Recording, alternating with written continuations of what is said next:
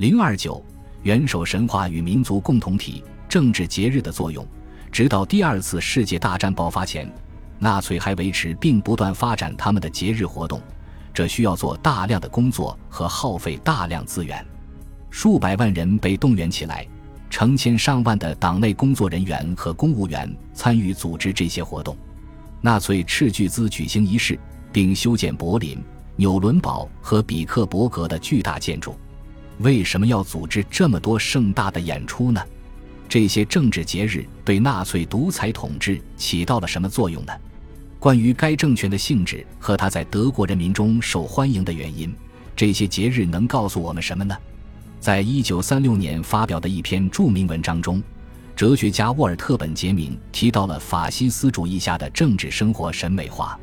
他说：“把政治转变成一场精彩的表演，有助于组织和吸引人民，使其与该政权捆绑在一起，但同时又无视人民的真正利益。”确实，这种分析貌似合理，但他没有解释纳粹节日文化的重要性，因为节日不仅仅是一种转移注意力和操纵人民的方法，最重要的是。五一劳动节、纽伦堡党代会、帝国丰收节和十一月九日的慕尼黑死亡崇拜等重大仪式，都是人民和元首面对面相遇的舞台。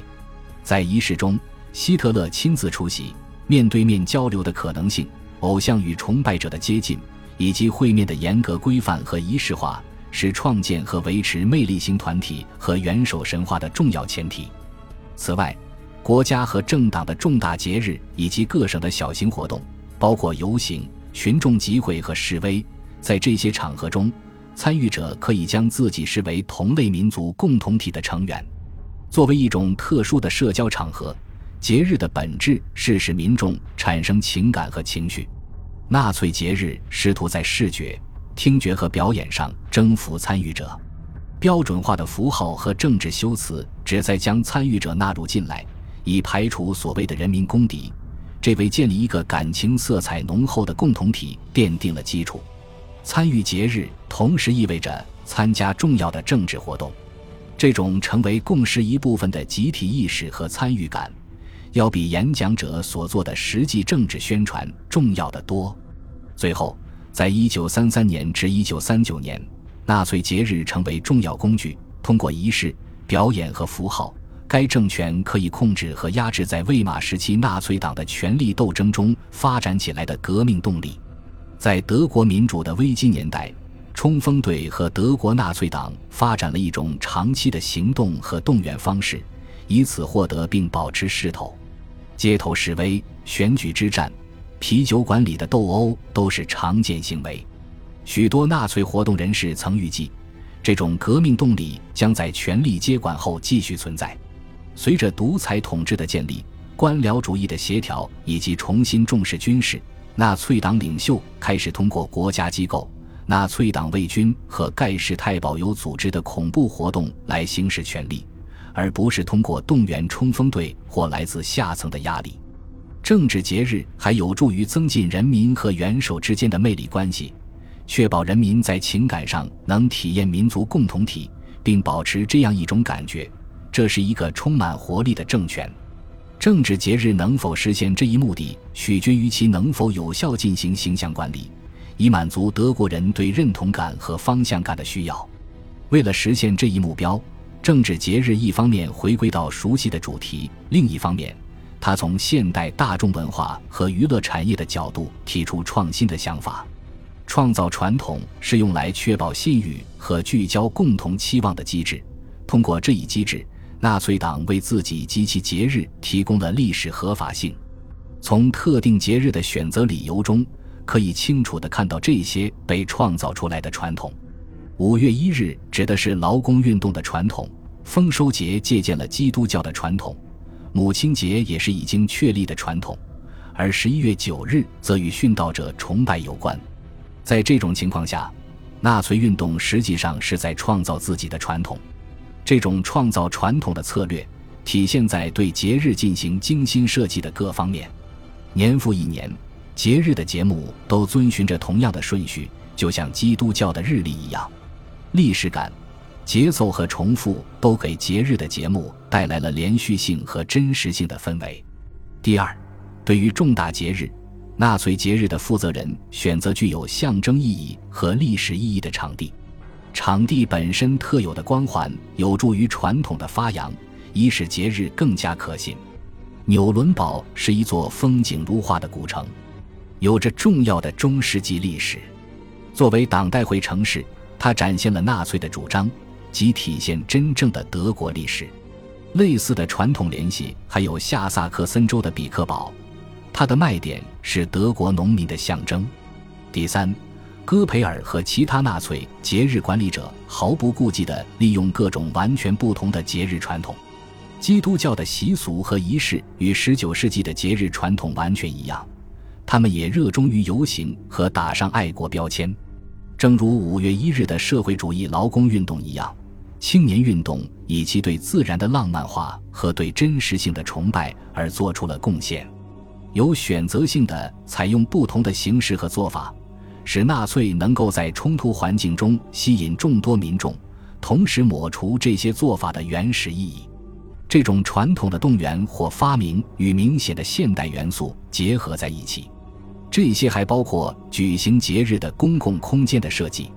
的确，一方面在地方层面，他们使用了许多传统文化的元素，例如在节日气氛浓烈的城镇中游行。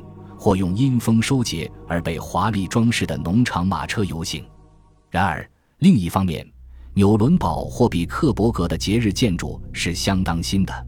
柏林的滕珀尔霍夫公园的设计也是如此。帝国党代会广场上的巨大建筑，以及为容纳一百万人而改造的比克伯格斜坡，促成了一种全新的大规模编排和集体体验的形式。它的首要目的是将个人纳入构想的共同体，与这些新空间相关的主导建筑为大型节日提供了合适的舞台。如果没有极权主义的大规模编排，这将毫无意义。第五，纳粹的节日是现代活动管理的范例，它巧妙地利用了最新技术提供的所有可能性，能够把几十万甚至一百万人带到下萨克森州的偏远地区或纽伦堡的省城。并在短时间内供养他们，这本身就是一项非常了不起的后勤成就。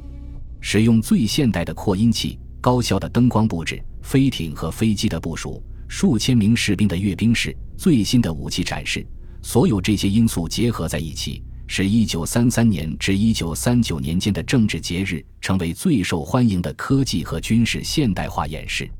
第六，大众媒体。纳粹节日的目的是让参与者尽可能的完全融入活动，并让政治尽可能全面的成为一种情感体验。理性的争论和政治辩论是不相关的。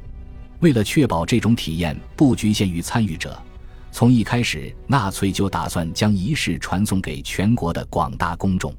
报纸报道、照片、广播和电影都是为了把当地的重大活动变成整个国家的体验。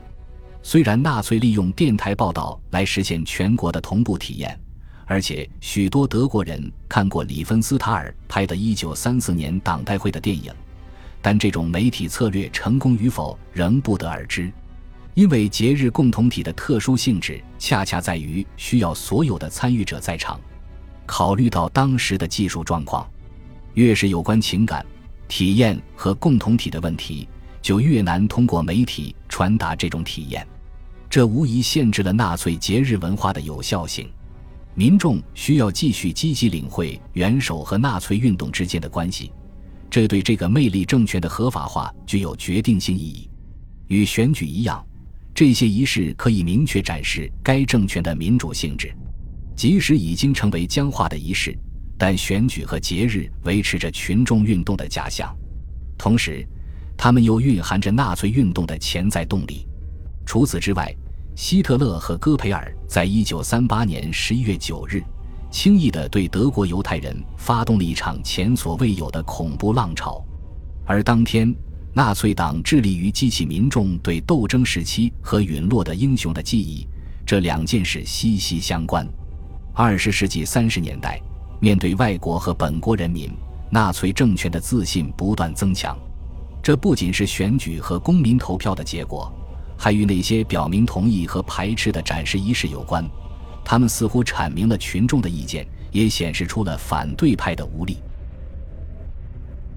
恭喜你又听完三集，欢迎点赞、留言、关注主播，主页有更多精彩内容。